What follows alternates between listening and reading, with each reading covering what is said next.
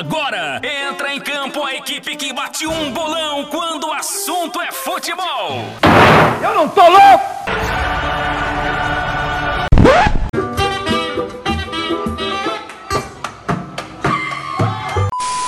Aqui no Brasil, o Santos tentando fazer a mesma coisa que o Guardiola faz no Manchester City. E está conseguindo. Tá muito engraçado, Clauderinho. Olha o gol! Olha o gol! Olha o gol! Olha o gol! Gol!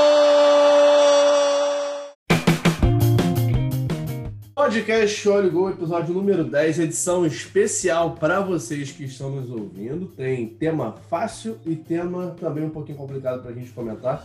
E também tem tema comemorativo pelos 10 programas que aqui fazemos e tem que ser comemorado realmente. Eu sou o Léo Ribeiro, arroba Ribeiro, underline Léo no Instagram com dois S.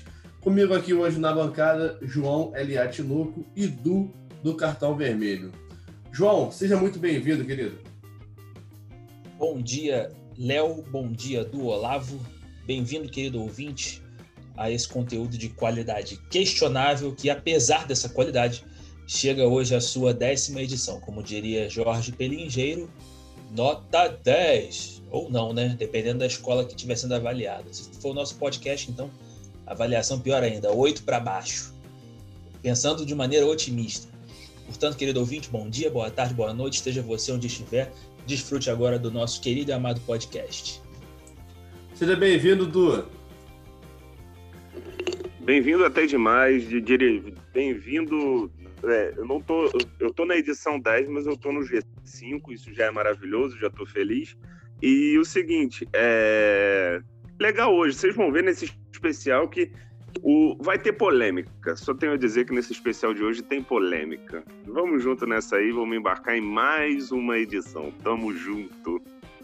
Polêmicas são sempre boas, porque geram sempre grandes debates, dependendo daqueles animais que estão debatendo. Hoje aqui vai ser um debate suave, acho que não vai ter nenhum problema. Cristiano hoje não está, então seria ele, talvez, aí, a, sua ponta de pólvora para, de repente, algum, algum dos embates que a gente vai começar hoje. Então, já com o primeiro tema quentíssimo, acabou de ser anunciado antes da gente começar o nosso podcast o Vasco avançou na negociação e está basicamente certo com o técnico português Ricardo Sá Pinto. O português, o português tem conversas adiantadas para ocupar o lugar de Ramon Menezes, demitido na semana passada, e o clube planeja definição e anúncio ainda nesta terça-feira. Vocês conhecem? Vocês sabem alguma informação sobre Ricardo Sá Pinto? Até porque ele foi pego de surpresa nesse exato momento. Tem 48 anos e está cotadíssimo aí, 100% quase, para assumir a equipe de São Januário. E aí, alguma informação sobre? É um treinador meio desconhecido, né? É um treinador que apenas jogou, fez uma, uma campanha ok com, com o Braga ano passado, mas de resto só trabalhos medianos em, e não em grandes centros, né? Tem que esperar bastante. E não sei se é a melhor escolha para o Vasco hoje com o elenco que o Vasco tem né? Eu não sei se o, atualmente uma aposta para o elenco que é uma aposta seria o ideal. Então é, é, muito difícil a gente precisar o trabalho do português, mas se ele fizer mais ou menos parecido com o Jorge Jesus, eu acho que está bem servido, né? Então acho difícil, mas se ele fizer mais ou menos parecido, acho que está bem servido. Não tem tantas informações, a não ser uma boa campanha com Braga ano passado e ele tinha uma negociação em curso na Grécia e ela foi parada por conta de, de que o treinador escolheu, optou, né, vir treinar no Brasil, pelo Vasco já ter origem portuguesas e tudo mais. É, o Ricardo já trabalhou na Grécia, então até por isso que o por isso que o Du trouxe a informação uma proposta, né? Ele trabalhou no Creta da Grécia e o único título de expressão que ele tem é no Standard Liège da Bélgica, uma Copa da Bélgica. É, é um técnico com currículo relativamente é, mediano pelos centros no quais, nos quais ele trabalhou, mas é, acredito que o, o, salto do Vasco não pode ser nesse momento maior do que essa perna. Não vejo o Vasco, de repente, contratando um técnico é, é aqui no é, digamos assim, mais gabaritado, né? Tanto seja brasileiro ou seja estrangeiro, tem, tem que ter caixa para isso, para bancar e não adianta. Lembrar que o Vasco no fim do ano tem eleições, então não se sabe até onde um técnico europeu que vem de uma cultura que cultua projetos longos, se esse técnico viria, né? Então, de repente, numa hora dessa é mais fácil o Vasco apostar numa situação corriqueira aqui do Brasil, entrar no bom e velho rodízio de técnicos, na minha opinião, para manter o trabalho até o fim do ano, livrar o Vasco do possível rebaixamento e aí, quem sabe, repensar 2021, aí sim, uma outra diretoria, com outra mentalidade e quem sabe com outro projeto também, para que a mentalidade pensada nos bastidores chegue ao campo. E isso passa por contratar um treinador até europeu mesmo, que como eu falei antes, são profissionais que cultuam projetos longos, não gostam de projetos instáveis. A gente vê o Domenech reclamando disso toda hora aqui no Flamengo. O Jorge Jesus também no Flamengo ano passado reclamou, então eu imagino que o Ricardo Sapinto compactue com esse tipo de discurso. Algumas informações sobre o português. Ele iniciou a carreira de treinador no Clube de Lisboa em 2012. Além do futebol português, ele acumula passagens como técnico pela Grécia, Sérvia, Arábia Saudita e Bélgica. E seu último trabalho foi no Sporting Braga no ano passado. Ele alcançou 12 jogos de vencibilidade na Liga UEFA, 10 vitórias, 2 empates e classificou a equipe para a final da Copa Liga de Portugal. Então, parece ser uma boa aposta realmente do próprio Vasco, apesar do nome desconhecido. Lembrando que Jorge Jesus veio muito desconhecido também para o Flamengo, não querendo comparar, mas não tem como fazer esse comparativo. O Domenech também veio desconhecido para o Flamengo, o seu único trabalho também não tinha muita expressividade para ser analisado, como não tem, a gente analisa agora pelo próprio Flamengo. E eu acho que pode realmente dar certo por ser uma outra cultura, outra filosofia e pelo time do Vasco, depois da postagem do Castan na derrota para o Flamengo no final de semana, que é um grupo unido, ficou triste pela, pela demissão do seu técnico anterior, que estavam gostando do trabalho, ver que o Vasco tem uma equipe unida, então não vai ter tanta dificuldade assim o próprio Ricardo para implementar seu trabalho, pelo menos é o que a gente acha nesse exato momento, beleza? Falando sobre o Flamengo, queria perguntar para você, João, o Flamengo finalmente se achou, visto que a gente tem emplacado as vitórias consecutivas, está jogando melhor no segundo tempo, o primeiro tempo sempre muito abaixo do que a gente espera. E o resultado sempre positivo no segundo tempo, com o time, se está começando atrás do placar, ele virou. Se está 0 a 0 o time consegue fazer mais de dois gols no adversário, jogando dentro ou fora de casa. O Flamengo finalmente se achou, João? Eu acho que ainda não. Ainda tem espaço, mas dá para perceber que o estilo do Domenech tem começado a entrar no sangue do, dos jogadores. O fato de render no segundo tempo é pela proposta de jogo dele. O Domenech tem um jogo realmente mais reativo, então ele tem uma proposta de, quem sabe, poupar um gás no primeiro tempo, se conseguir o gol, beleza, se não conseguir, fica por isso mesmo. O importante é descer para o intervalo, como você citou bem, é, não levando os gols, não estando derrotado, porque realmente para poder correr atrás do resultado fica muito difícil, ainda mais se o adversário fizer o gol e se fechar, porque o, o Domenech tem a proposta de fazer o seguinte: dar um pouco mais a bola para o adversário, para trazê-lo ao campo do Flamengo. E aí, quem sabe, em bolas alçadas pelos meios, que o Flamengo tem qualidade de passe, é, estourar nas pontas, aí você tem o Bruno Henrique de um lado, você pode ter o Everton Ribeiro do outro, por vezes o Michel quando estiver em campo também, Vitinho, Pedro Rocha. Só que eu acho que definir agora, no primeiro momento, ok, mas precisa de variações. Só que variações vêm com o tempo, então o torcedor do Flamengo ele vai ter que se acostumar. Eu acho que agora a esse tipo de jogo, porque é o que está dando certo. Lá na frente, quem sabe, o Flamengo vai testar variações para que não fique tão refém dos pontas assim. Querendo ou não, isso prejudica muito. O Flamengo já tem laterais. Pelo lado esquerdo, nem tanto que o Felipe Luiz não desce muito, mas o Isla desce muito. Então, é, se você tem a bola e busca ser reativo e você reage rápido, mas perde a bola também de novo, né? Porque uma coisa é você perder gol, outra coisa é você perder bola. Você perde bola, há um risco né, quando os laterais descem, mas eu percebi que o, o, o Domenech fez a cobertura quando o lateral direito, especialmente o Mateuzinho, que é mais ousado, mas atirar desce muito, o Arão volta para fazer a recomposição por aquele lado. É uma coisa que está acertando no time. Aos poucos ele vai dando a cara que ele precisa, mas acho que ainda tem espaço para crescer, ainda tem espaço para a proposta do Domenech entrar de fato no sangue dos jogadores. Odu, e você como um adversário do Flamengo de fora, olhando isso tudo, você acha que o Flamengo se achou? O Flamengo volta a impor medo aos seus adversários como era na, na era do Jorge Jesus? Ou você ainda acha que ainda tem um caminho a ser trilhado, como o João falou? Eu acho sim que volta por medo. É, querer destacar muito é, os moleques subiram da base depois daquele jogo contra o Palmeiras e hoje são praticamente donos da posição, né? É, o, o, não donos, mas, por exemplo, o Ramon, o Ramon já é um grande substituto do, do, do, do Felipe Luiz. O menino da zaga, que eu esqueci o nome, para mim é titular. Gabriel Noga. Pô, o moleque joga fino da bola, o moleque joga muita bola. O Hugo no gol, monstrinho pra cacete, entendeu?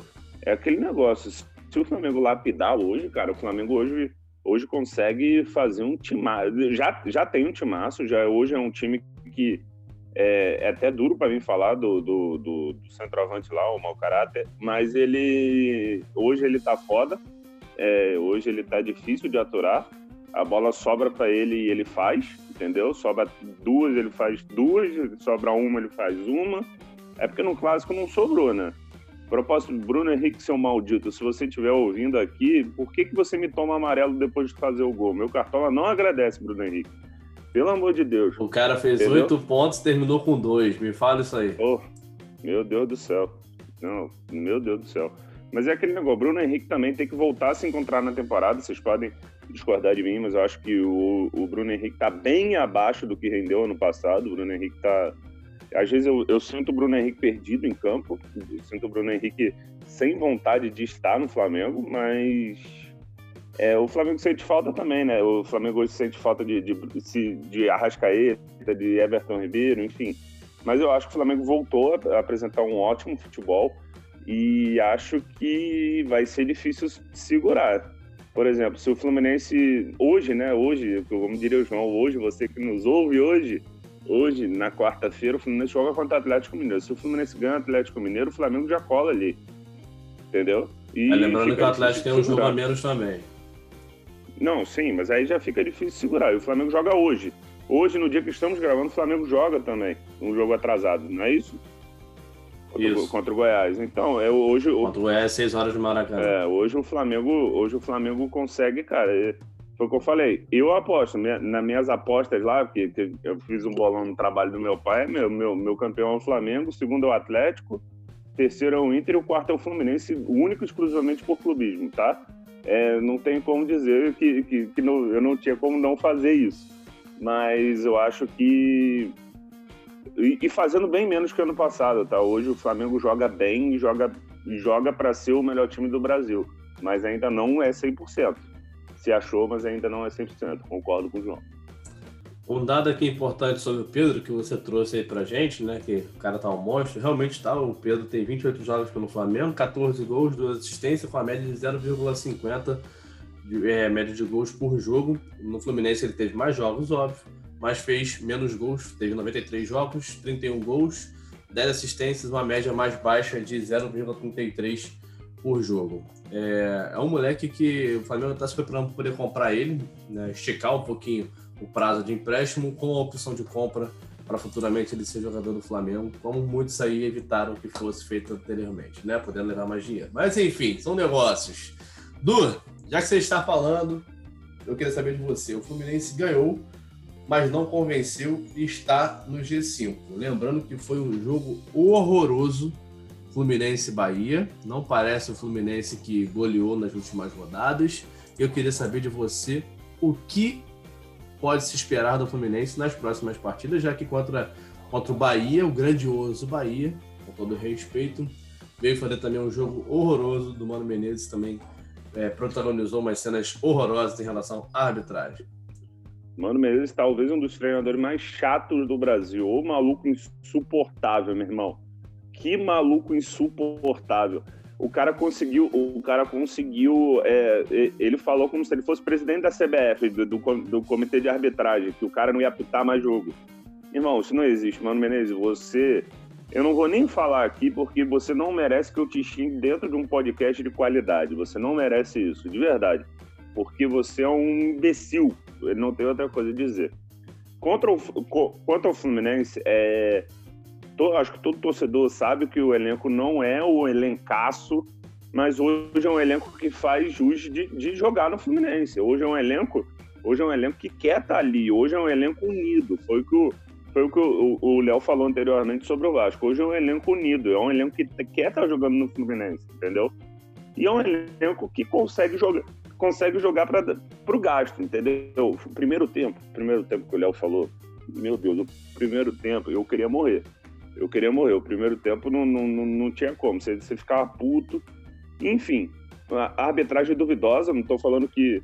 Porque, em relação aos pênaltis, que foram dois pênaltis claríssimos, eu estou falando ao árbitro que é muito sem pulso, não me expulsa Mano Menezes, não me dá um pênalti claríssimo, não vai ao VAR, não chama ninguém. Enfim, é, é, é bem só complicado. Te, só, só fazendo adendo, o lance daquele pênalti lá, o primeiro, que eu achei mais pênalti que o segundo, é, o VAR tinha que interferir, não o juiz. Ele espera a comunicação do VAR. O VAR não interferiu. Então o erro foi todos, não isentando dos outros erros para assistir o jogo do Fluminense.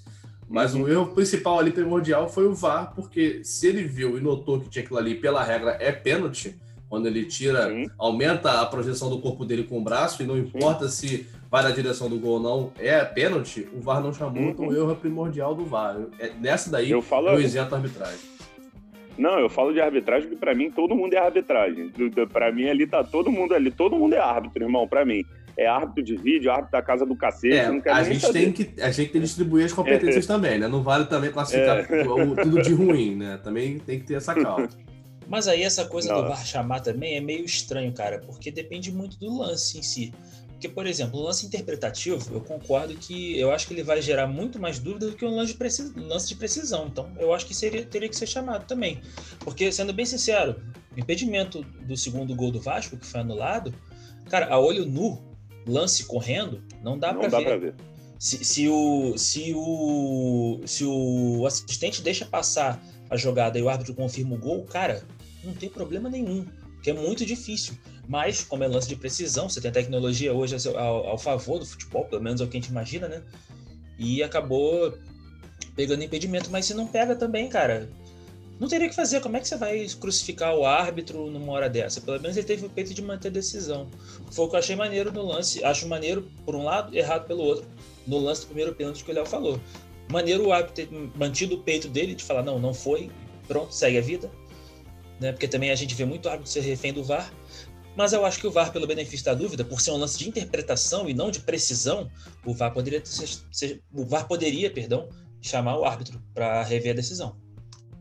E, e só terminando que estou esperançoso sim, único exclusivamente pela. Não tô zero esperança de título, tá? Só isso que eu quero dizer aqui antes de vocês crucifiquem. Mas eu tô esperançoso sim de pegar uma pré-libertadoresinha, tô, porque hoje o time, hoje o time joga, joga pelo time, coisa que não acontecia há muito tempo dentro do Fluminense. Então, vejo esse time com raça assim, não vejo um time para brigar lá em cima. Acho que mais umas quatro rodadas eu posso te dizer se eu estou iludido ou não, mas por enquanto pé no chãozíssimo e atrás dessa pré-libertadores aí, que eu acho que hoje o time joga com raça e eu, eu acho que a maioria é o que importa dentro de um campeonato é isso. Você vê muito, principalmente agora sem torcida, a gente vê muitos times de, de qualidade inferior a times superiores ganhando jogos. A gente vê um exemplo mais recente é o Fortaleza ganhando do Atlético Mineiro, que é um time bem inferior, mas o Fortaleza foi lá, fez um 2 a 1 e levou, irmão. Então hoje hoje está muito equiparado. Não quero dizer que, que ó, parece acabou a, acabou a superioridade técnica. Não, ela existe e ela sempre vai existir. Mas o hoje está muito equiparado. A gente pega também o exemplo Ceará e Ceará e Flamengo. Pô, o time do Flamengo é infinitamente melhor. O Ceará foi lá e meteu 2 a 0 entendeu? Então a gente pega daí, porque hoje está tudo muito equiparado e eu acho que esse campeonato vamos ter surpresas, tanto na parte superior como na parte inferior, que é, para mim teremos, eu, eu já cravo um, um, rebaixado aqui virtualmente, que seria o Esporte Clube Corinthians Paulista. Mas isso aí é para outro podcast. Vai ter, vai ter um nosso podcastzinho aí fazendo as previsões após o primeiro turno. É... João, Botafogo ganhou bem do esporte, é um outro Botafogo, desde a demissão do Paulo Autuori. Eu tinha falado aqui nos podcasts anteriores que não dá para manter a postura, porque o barco ia afundar, mesmo com a vida do senhor Paulo Autuori indo bem, obrigado, como ele falou numa entrevista coletiva antes ser demitido. Mas eu queria saber de você. Botafogo deu um, um troco em Jair Ventura, ganhando do esporte lá na Ilha do Retiro. O que falar desse jogo, o que falar desse Botafogo e o que pode esperar o torcedor botafoguense para os próximos jogos. Você ainda não viu os outros podcasts, já vá na playlist depois que acabar esse aqui. Eu tenho que fazer um anúncio, fingir que eu sou youtuber ainda. Então já vá na playlist e já confira os outros podcasts após acabar esse aqui. Um obrigado. Um belo jabá, um belo jabá do Olavo. Precisamos disso. Mas enfim, eu vejo o, o Botafogo, ele está num processo de amadurecimento pós Paulo Tuori. Não sei por qual motivo. Se os jogadores estão, ele, estão motivados porque o Paulo Tuori saiu, se a proposta de jogo de repente é uma coisa que eles definem mais, porque vontade de jogar bola todos têm. O que falta é você ter um padrão de jogo ali. E de repente você coloca um cara da casa como o Bruno Lazzaroni, e jogadores de futebol, eles gostam desses caras feitos na, na, casa, porque são os caras que estão no dia a dia, são os caras que são da resenha, são os caras que conhecem o elenco, que conhecem o clube. Né? A demissão do próprio Ramon no Vasco gerou uma insatisfação no elenco. Né? E isso ficou claro e evidente em alguns momentos do jogo contra o Flamengo. Mas voltando a falar do Botafogo, é, o Botafogo, ele, o torcedor do Botafogo, ele pode esperar um Botafogo como já era com o Paulo Tuori, na minha opinião, minimamente aguerrido. Não é um show de técnica, não é um primor de, de qualidade, mas um time aguerrido que pode nessa nesse desnível do campeonato, né, ou nível, digamos assim, mediano, equiparado, como o do citou antes quando falávamos do Fluminense, é, o Botafogo pode se aproveitar disso e com um time limitado pode fazer um certo tipo de campanha. Não digo campanha para as cabeças, mas também não vejo campanha é, para queda num, nesse momento, né? Porque a demissão do Paulo Autuori acabou gerando um certo otimismo no elenco, digamos assim. O Botafogo venceu Palmeiras, que na teoria é um, time, era um, é um favorito ao título, pode não ser na prática, mas na teoria é e agora venceu um esporte na Ilha do Retiro, sempre é um jogo duro. E o esporte que vinha num certo embalo, retomada com o Jair Ventura, parte de cima da tabela, o Botafogo foi lá e conseguiu uma boa vitória. É, vamos aguardar para frente para ver o, o, que esperar desse, desse Botafogo aí, até para que de repente o Botafogo chegue bem na Copa do Brasil, né? Um embalo, pegar um embalo agora seria bom para que o Botafogo venha na Copa do Brasil diante do Cuiabá, que não vai ser fácil tem muita gente achando que ah, o Cuiabá tal. Não, não vai ser fácil. O Cuiabá está muito bem na Série B. Então, para ver se o Botafogo de repente chega embalado nesse confronto para sonhar por algo maior pelo caminho da Copa do Brasil, que na minha opinião é o que resta. Mata-mata é outro tipo de jogo, outro tipo de competição. É, times piores podem se dar melhor do que os melhores. Então, o Botafogo nesse cenário pode ter algo animador aí na frente. E como eu tô, e como eu tô hoje muito youtuber, eu tenho aqui para você que não sabe os confrontos da Copa do Brasil, já vai. A gente fez uma live lá no Tiratema, muito legal com a minha participação, tá bem legal. Já confere lá, youtube.com/tiratema, meu irmão. Vambora! Esse, temos um jabazeiro aqui, o João. Temos um jabazeiro aqui. Se a função é informar, né? Vamos falar pelo menos dos Exato. cariocas. Então, o Flamengo vai pegar o Atlético Paranaense, jogo de ida em Curitiba, jogo de volta no Maracanã. E o Botafogo, como eu citei antes, vai enfrentar o Cuiabá, salvo engano, líder da Série B nesse momento, não é isso? Já eu. Isso, já líder eu, da Série B com 32 eu, pontos. Já eu enfrento a minha televisão sempre Toshiba de 32 polegadas, que tá bem bonita aqui em casa, tá bem legal, vai ser bem show. É bom que eu Excelente. não me estresso até o final do ano. bom que tem, bom que vai navegando por baixo, né? Sem estresse até o final do ano. É. É, vamos passar para outro tema aqui, um tema internacional, mas durante aí o final de semana, para quem não sabe, está acontecendo a Liga Europa e na, nos jogos das seleções, tudo mais entre uma e outra o CR7 anunciou que vai se aposentar da seleção, não vai jogar mais pela seleção depois da última Copa agora de 2021 no Catar. É, gente, seria cedo demais para o CR7? O que passa na cabeça dele, de repente, por não querer mais jogar pela seleção? Seria só marketing? Diz aí, o que está acontecendo? O que vocês acham que acontece na verdade? Bom, eu, se eu não me engano, ele vai estar na Copa com 37. Eu acho que é isso. Ele vai estar com 37 na Copa do Mundo. Porém, do jeito que ele é, eu acho que é isso. Porém, do jeito que ele se cuida, do jeito que ele está indo, esse, a gente costuma zoar aqui entre olhar. Se arrombado vai jogar até os 42. Fácil.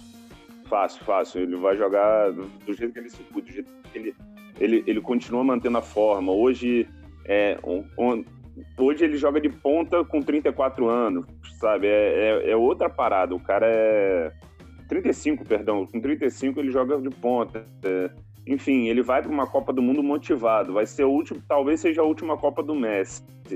Talvez essa Copa do Mundo de 2022 a gente tenha cada embate que eu, tô muito ansioso por essa Copa do Mundo. O futebol chora, né? Não tenho como dizer. É, foi um dos maiores que eu vi jogar, que se não o maior, não tem como. É fenomenal, o cara fora de série, é uma máquina, né? Como já diria aquele áudio famoso de WhatsApp, o cara é uma máquina, o cara é, o cara é insuperável. Uma besta enjaulada com ódio. É, exato, não tem como, não tem como. O, o cara, maior artilheiro da história da Champions League, maior artilheiro da história da seleção portuguesa, maior artilheiro da história do Real Madrid, tendo mais gols do que jogos, isso é muito importante salientar. É, cara, o cara é fora de série. Eu talvez nunca tenha visto um cara igual em matéria de, de fazer gol, habilidade, é, explosão, enfim, talvez um dos atletas mais completos que eu vi jogar dentro do futebol. Então, eu, eu profundamente fiquei muito triste com essa notícia. Até já, até já saíram notícias assim, é, é aquelas fakes que a gente gosta, né, que, que alimentam as nossas páginas, que o Gabigol também anunciou que é a última, é a última Copa do Mundo dele em 2022. O que será de nossa seleção, né? Isso é complicado. Mas mentira, brincadeiras à parte, é, eu eu para eu choro junto com o mundo do futebol porque é um dos maiores que eu vi jogar. E eu tive e, e a gente vai poder dizer o Léo o Léo pro, pro Arthurzinho, o João para a filha dele, que a gente viu o Messi e o Cristiano Ronaldo jogarem na mesma época, né? Então isso é, isso é sensacional e. Cris, não acaba não, Cris, pelo amor de Deus, seja eterno, pelo amor de Deus. Só deixar claro aqui que o Enzinho06 que nos ouve também vai poder dizer para os filhos dele futuramente, fala assim, eu vesti a camisa do Real Madrid, do meu CR7, do meu Barça, do meu Real, é isso.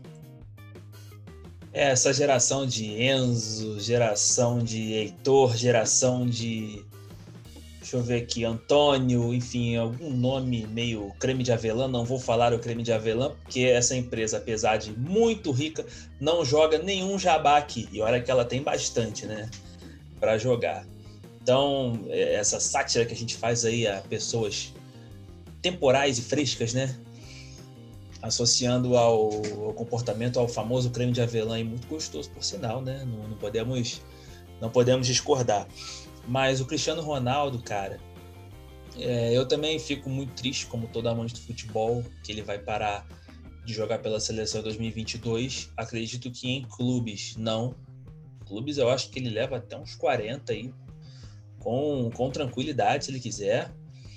Mas, de repente, mudando de posição, como ele já vinha mudando no Real Madrid. Na Juventus hoje, ele joga se você, o Du falou da questão da ponta, mas se você for reparar em Champions League, que é um jogo mais carimbado, que é o que a Juventus quer realmente, porque o, a Série A é, é, é baba, né? Mas o, o que a Ju, no jogo Champions League ele joga por dentro. O, o a Juventus faz um bem bolado lá, um esquema para que ele jogue por dentro. Porque é ali que a bola vai bater no cara e, e vai entrar e a Juventus vai conseguir é, seguir na competição, é o que é o que precisa. Agora, no campeonato italiano, não, ele pode realmente jogar um pouco mais aberto na ponta, tentar outras coisas, preparar um pouco mais o gol para seus companheiros, mudar um pouco o scout, né? Não tanto com gols, mas participando dos gols, né? Dando assistência, começando uma jogada. Então, eu acho que é uma tristeza o Cristiano Ronaldo já ter anunciado que a Copa do Mundo 2022 é a última competição dele por Portugal, que, na minha opinião, vai dar trabalho na Copa do Mundo um trabalho semelhante até o de 2006. Portugal pode buscar sim semifinal, não vejo um absurdo nisso. A Alemanha é uma seleção que a renovação não tá tão legal assim. A, a França é, depende muito. Se bater vaidade, vai se perder, apesar da França ter um time muito bom aí para duas Copas do Mundo, foi que já ganhou em 2018. Mas tem para 2022 e 2026 essa, essa geração toda aí comandada por Mbappé, Pogba. Essa geração é a que, que vai jogar. Agora, aí voltando ao, ao, europeu, a Itália, não sei se vai chegar na Copa do Mundo também, a gente não sabe, é uma, é uma dúvida. da Itália chegar na Copa do Mundo, apesar da camisa. A Inglaterra tem uma renovação boa sim, de repente vamos ver a Inglaterra, mas é uma coisa muito mais é, nacional do que continental, então os jogadores são muito bons, de repente pode fazer uma boa campanha assim. E Portugal eu vejo também com uma geração muito nova chegando aí, cara, com fome de bola, João Félix, Bruno Fernandes, toda uma molecada aí para tem o já Fábio tem Silva, Fábio Silva que foi pro Wolverhampton, bom jogador Fábio Silva, também. bom jogador, e aí você hum. já tem também Bernardo Silva, você tem que são mais experientes Bernardo Silva, Nelson Semedo, Guerreiro, lateral esquerdo. Então você tem muito jogador bom junto, cara, que tá jogando hoje nos grandes clubes da Europa e querendo ou não isso faz muita diferença na Copa do Mundo. O nível, o nível de jogo é muito alto. E aí quando eles se juntam, a tendência é que isso ou dá bom porque todo mundo é bom, ou dá ruim porque mesmo sendo bom ninguém sabe jogar junto. Né? Então tem tem tudo isso aí envolvido. Mas eu acho que Portugal sim Alô, pode Argentina. dar um calor. É, é, tem isso. Portugal pode dar um calor aí na Copa do Mundo 2022, sim. Não sei, almejando o título, acho muito difícil. Mas uma semifinal, dar um susto aí em, em seleções de grande camisa, não duvido. Excelente, excelente. Caminhando agora para o nosso último tema, o tema de comemoração. De Aliás, se, seria muito soda ver Cristiano Ronaldo campeão do mundo. Seria, seria. Não, por, não, porque, não porque de repente Portugal não mereceria, ou somente Portugal, mas sim por tudo que Cristiano Ronaldo, como jogador, dentro e fora de campo, construiu na sua carreira. É um cara que merece pra cacete, assim como eu acho também, vocês podem discordar ou não, como eu acho também que o Messi merecia ser muito campeão do mundo por tudo que ele fez por futebol em si e também fora de campo, que o Messi a gente sabe. Talvez é... o, o, título mais absurdo de Copa do Mundo da história, né? Se desse Portugal, por exemplo, porque é uma seleção de segundo escalão, né, europeu. Não vai para uma Copa do Mundo com almejando título, sabe? E aí, imagina, nesse cenário você chegar e ser campeão do mundo batendo Brasil, batendo Argentina, batendo Inglaterra, Alemanha, Itália, França, olha só. Eu não quero, Argentina. Não quero eu não quero mais campeão ser pura e simplesmente porque a Argentina seria campeão, só isso. De resto. É, então, é esse o problema, entendeu? É só esse o problema. Eu falei pelo Messi, mas como a Argentina, ah, que a Argentina é campeã? Não, a Argentina que se foda. Eu tô falando do Messi. Se o Messi, sei lá, é, se, se, se, naturalizar outro e outra nacionalidade aí, beleza. Aí, porra, torço pra caralho. Vamos, vamos Se ele, for, se ele fosse espanhol, talvez eu torcesse mais por ele. Posso, ter, posso ser sincero aqui.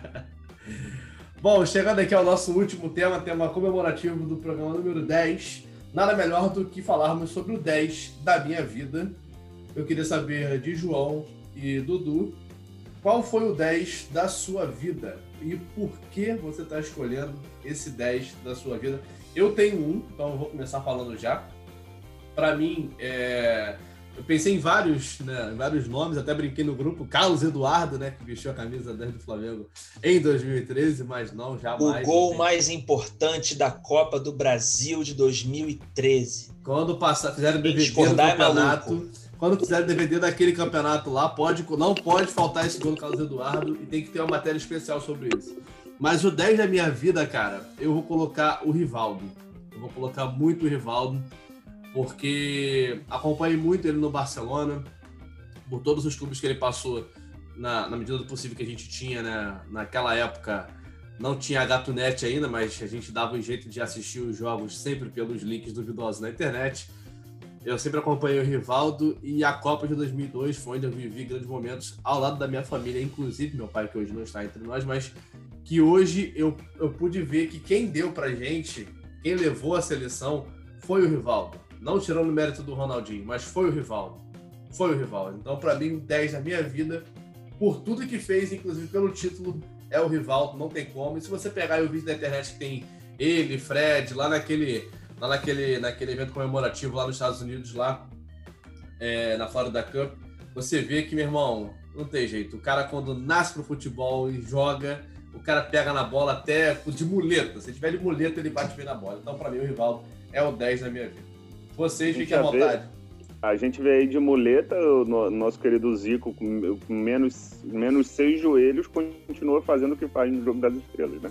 Ele nem corre no Jogo das Estrelas, ele nem corre. Exato. a gente pega como é que funciona aí. Bom, eu parti pro clubismo, eu não quero nem saber, eu quero que se dane, eu não quero saber. É, vou com o primeiro 10 da minha vida, o meu primeiro ídolo no futebol, Roger Galera Flores, ou popularmente como Roger Chinelinho. É, esse aí eu vi jogar demais. Esse aí, meu amigo, esse aí. É... Nota a gente aqui, Roger Flores. Nota a gente. É. Esse aí, cara, esse aí era, era demais. O Maradoninha das Laranjeiras recusou recusou ir, ir, pro, ir pro Benfica para jogar uma Série C. Depois ele teve que ir porque o clube precisava pagar dívidas, né? Coisas que, que acontecem até hoje por gestões anteriores, enfim. É... Enfim, esse cara jogava demais. É... Eu acho que uma galera que ouve a gente não vai conhecer o Roger Flores a fundo, mas é, esse jogava muita bola, é, apelidosíssimo, chutava bem com as duas pernas, é, fez parte de um, de, um time, o que é legal, é muito legal falar, de um time, de um time que acho que quase nenhum tricolor se recorda, que é o time de 2001 do Fluminense, foi terceiro colocado no Campeonato Brasileiro. É, eu acho que é, eu, eu, falo, eu até vou fazer essa pergunta para vocês dois. Vocês, dois. vocês dois devem ter um, um time que é especial para vocês, mas que não ganhou porra nenhuma. É, deve ter isso aí. A gente pode até abordar em próximo, fazer especiais durante o nosso, o nosso podcast. É, e esse time era comandado por Roger Flores, onde o Roger Flores fez o que fez, fez gol do meio campo em Rogério Ceni, depois de Rogério Ceni comemorar com a torcida do São Paulo, fazer gol de falta, enfim. É, esse jogava muita bola, Roger... Eu, eu fui no meu primeiro ídolo no futebol. Então, é, e o camisa 10 da minha vida, eu vou colocar o meu ídolo no futebol, que é o Ronaldinho. É, assim como o, o Du falou aí, e o Léo também, ele foi um cara que inspirou muitos momentos fora do campo, né? O Ronaldinho ele tem essa coisa de trazer o futebol à alegria, né? Jogar sorrindo, ironizando as próprias falhas, né? Quando ele errava, ele começava a rir, sabe? Mas ele também sabia rir porque ele se bancava, porque depois ele fazia uma jogada séria e dava em gol, dava em assistência ou um drible magnífico, mágico. Né? Enfim, eu acompanho o Ronaldinho, ele é esse, no final da esse, infância. Esse era o verdadeiro futebol com alegria. Esse era o futebol com alegria. Exatamente. Exatamente. E não à toa o Ronaldinho ele estrelou as campanhas, né, da famosa marca aí de artigos esportivos. Não vou falar o nome, mas joga um jabá aqui se puder. É, a, joga bonito, joga 10 também. Enfim, estrelou muitas campanhas. Enfim, uma marca absurda que é um cara Campanha que. de bebidas aquilo... gaseificadas também, teve algumas, lembra? Campanha de piscina também, né? É, propaganda de piscina, né? então, é. Ó, que piscina boa, né? A fibra resistente, né? Enfim, água boa. O... Mas o Ronaldinho, cara, ele foi um cara que inspirou gerações. Eu comecei a acompanhar no final da minha infância, já no, final, no Mundial Sub-17, que ele se destacou numa geração muito boa, ele, Alex, Fábio Aurélio. Juan, zagueiro do Flamengo, Júlio César no gol, enfim, uma geração muito boa de grandes Roger jogadores. Flores. Roger Flores, exatamente, uma geração muito boa de jogadores que surgiram ali naquele, naquele torneio. Eu lembro que eu lembro até hoje, né, acompanhei na Rede Bandeirantes de Televisão, na voz do saudoso Luciano do Vale, o, esse torneio. E ali já se via um cara muito diferente, não à toa o Grêmio ali mesmo já deu a oportunidade dele subir. E aí ele chegou a chegou ao profissional do Grêmio, destruindo o Dunga num Grenal, dando aqueles dribles maravilhosos. Enfim, foi um cara que. E foi trazendo isso aos poucos, cara. E a entrada dele no futebol é toda meritocrática. Ele chegou na Europa por uma porta que é a entrada mesmo, né, que é o Paris Saint-Germain. Hoje o Paris Saint-Germain pode ser considerado, de repente, algo maior do que isso. Mas naquela época era, uma, era só uma porta de entrada na Europa já um lugar que cultuava muito, muitos brasileiros, né, principalmente com o Raí, que é considerado até hoje o maior ídolo da história do Paris Saint-Germain, para muita gente que não sabe, né, o Raí ele consegue ser considerado o maior ídolo de Paris Saint-Germain e São Paulo, né? então assim, um cara gigante. Também poderia ser um 10 muito lembrado por isso. Mas o Ronaldinho, ele chegou na Europa e depois é, Copa do Mundo 2002, onde ele conseguiu brilhar como um protagonista barra antagonista, né? Aquela coadjuvante, quer dizer, né? Aquela coisa mais é, por ali, tô ali, mas deixa a coisa com o Rivaldo, como o Léo citou aí, que foi, na minha opinião, quem ganhou a Copa 2002 do Brasil, apesar do Ronaldo ter feito os gols. Quem ganhou foi o Rivaldo. E aí também tinha o protagonismo do Ronaldo, tinha o do Roberto Carlos, enfim. Então o Ronaldinho chegou solto. E quando precisou ser protagonista, também não sentiu a pressão quando foi para o Barcelona, já conhecido como um grande nome do futebol mundial, e fez o que fez no Barcelona. Três temporadas. Reconstruiu o Barcelona. Exatamente, é isso que, isso que eu ia falar, era o meu, era meu próximo ponto de visão, né? É, se hoje o Barcelona chega numa Champions League para ganhar, com a mentalidade assim, sou o Barcelona, vou ganhar a Champions League, quem implementou isso no Barcelona foi o Ronaldinho. Então o Messi, absurdo, absurdo demais mas ele pegou um terreno montado, é, um, terreno né, cultivado pelo, pelo Ronaldinho com tudo aquilo, né? Resgatando a alma do Barcelona, é, resgatando o, o prazer do, do, do, torcedor do Barcelona ir ao Camp Nou, né? E se divertir. Não é só ver futebol e torcer para o time ganhar, é se divertir. É, ver o Ronaldinho fazer os marcadores de bobo, dribla para um lado, dribla para o outro, dá lençol, caneta, elástico, faz gol, Gol de falta, gol de pênalti, gol com bola rolando de fora da área, chutando perna esquerda, direita, enfim.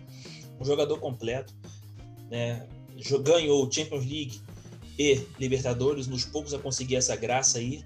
E aí, depois do Barcelona, realmente foi um auge que ele não quis mais é, manter na vida, né? Ainda jogou muita bola no Milan. No Flamengo teve aquela passagem questionável, mas. E aí é uma coisa que. E aí realmente me toca o coração, porque eu tive o prazer de ver o meu ídolo no futebol jogar no meu time. Isso é muito legal, isso é muito maneiro, assim. Né? O... Ele é meu ídolo no futebol, não só de camisa 10, não. Ele é meu ídolo no futebol. Então, eu tive na Gávea na apresentação dele, um calor danado, janeiro, confusão. Enfim, foi muito. Mas foi... passei um perrengue, porque eu fui direto de um expediente de trabalho na, na, naquela ocasião, eu tava cansado, mas valia tudo, porque você supera essas coisas, cara. É o seu ídolo no seu time. E aí você vai ver, não adianta, você passa por qualquer sufoco que tem que passar. Né? Ir ao estádio Newton Santos, que é horrível para quem mora no, no Rio, assim. O, o, eu, eu brinco que o Newton Santos é bom para quem mora no Meia, no Caxambi, mora ali no Engenho de Dentro. Se você mora em qualquer bairro do Rio, mesmo que seja próximo, você mora em Pilares, cara, ir pro Engenhão é ruim. Engenhão não, desculpa, torcedor do Botafogo. Estádio Newton Santos. Tem que falar, né? estádio Newton Santos, mas com todo respeito a. É engenhão essa porra, é engenhão. É, com todo respeito a. Naquele outro todo... bairro lá de São Cristóvão eu chamo de Chiqueirão também, e nego fica puto. Nossa É isso mesmo. com todo respeito ao Newton Santos, que é uma honraria absurda ter um dar nome ao estádio, né? E merece. Mas voltando, o Ronaldinho, ele foi isso, cara. Então, foi um cara que encantou gerações, encantou todo um, todo um uma gama de pessoas assim, torcedores, deixou um legado absurdo, jogou em muito lugar grande, sabe? É considerado o maior ídolo do Atlético Mineiro, por muitos, até mais que o Reinaldo às vezes. É considerado por muitos, agora nem tanto, porque tem o Messi, né? Mas muitos consideram o Ronaldinho o maior ídolo da história do Barcelona também. Né? E um dos maiores da história do Grêmio, apesar da torcida ter saído aquela coisa do mercenário e tal, mas ele é considerado um dos grandes do Grêmio, sim. Se você lembra, falar do Grêmio, é, se você ah, me cita aí cinco jogadores que históricos do Grêmio que venham à cabeça, Ronaldinho vai estar entre os cinco. Né? E o gremista, mesmo o gremista revoltado com ele, sabe disso. No fundo, ele sabe disso. Né? Então, e pela seleção brasileira fez tudo o que fez também, campeão do mundo, campeão da Libertadores, campeão da Champions League. Poucos conseguiram isso e ser melhor do mundo. Só ele conseguiu praticamente. Então, por isso que é o 10 da minha vida. E, Ronaldinho, me nota, por favor. E vamos se livrar disso aí. Vamos fazer as coisas certas, tá? Por favor. Manter a sua marca, porque eu, como gestor do esporte, acho isso um absurdo tudo que você vem fazendo para poder se promover, você ou o seu irmão, mas que vocês consigam aí limpar a imagem e manter a sua marca que é amada no mundo todo. Se você fizer as coisas certas, você pode ter certeza que você já vai ser muito mais amado e idolatrado do que já é. Olha aí o Ronaldinho contratando. Olha como é que vem a bolada. Olha só. é isso, galera. É isso. Esses foram os nossos 10, né? Do, do, jeito que o, do jeito que o Assis leva as coisas, eu não sei se eu quero ser contratado por eles, não. Já pensou, rapaz? Você deixa ele pagar o Assis aí, a porcentagem, ele vem tomar tudo da tua casa, agora fez com o Flamengo? É, aí, aí acorda, como eu falei antes, né? no caso do Cruzeiro, sempre estoura pro lado mais fraco. Aí você imagina, tá nós três no Paraguai lá, quem que vai ficar agarrado? É, você acha exatamente, que eles dois? Exatamente. Você, igual fizeram, igual fizeram com, com, com, o Fernando, o Fernando fez com o maluco lá na Rússia e foi parar e foi para a China. E até hoje essa não história, Essa história tá, tá cabulosa mesmo, a ponto é, do, é. do, governo ter que intervir, na minha Demo, opinião, corretamente. Demorou, demorou, mas o governo interveio depois de uma grande mobilização das redes sociais, principalmente da galera do esporte. O Nelson Tiratema, o Cartão Vermelho também fez né, lá a, o apelo e graças a Deus aí conseguiu ter uma atenção da, do nosso governo para que possa interferir nesse caso com o governo russo para trazer o cara de volta. Lembrar que o Fernando, o Fernando, se ele quiser, o Fernando já está numa fase da carreira, daqui a pouco 30 anos, se não me engano que ele tem. Ele está numa fase aí de voltar para o Brasil, quem sabe daqui a pouco, sinceramente, com toda a rejeição nacional que esse cara, né, acabou arrumando depois dessa história, não sei se ele vai conseguir jogar por aqui não. Mal comparando, é mais ou menos o que está acontecendo aí com o Robinho no Santos, né, cara? Desde que o Robinho teve a contratação anunciada no último sábado, uma onda, uma enxurrada de de posts e comentários aí de vários jornalistas sobre a questão da condenação dele por estupro na Itália. Enfim, e o Santos parece que também não dá muita bola para isso, só quer saber da, do campo, bola na rede, fazer gol, explorar a imagem dele. Tá? Vamos acompanhar isso aí, os desdobramentos mais para frente, porque também é uma história muito polêmica que vai dar muito pano para manga ainda. Com certeza, com certeza. Bom, quero agradecer a você que nos ouviu a este exato momento no nosso podcast, chegando ao final. Claro que é o momento que a gente divulga o nosso e-mail, podcastolhogol.gmail.com, caso você queira participar aqui do nosso programa ou sugerir algum tema que possamos trazer aqui para nós. Quero pedir também que você nos siga nas redes sociais, Ribeiro, underline Léo com dois S, é o meu Instagram. Do João é João Latinoco, João L.A. Tinoco, e do Du é arroba do Olavo no Instagram, pode seguir a gente lá. Muito obrigado pela sua audiência, muito obrigado por ter vindo até esse momento com a gente. E compartilha para todo mundo, não custa nada, não te custa nada divulgar o trabalho dos amigos. Valeu?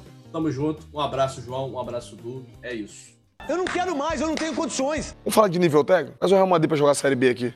Eu, que, eu, eu, eu afirmo com vocês que ele não ganha. E aí, vocês têm que pagar pau pra mim mesmo. Paga muito!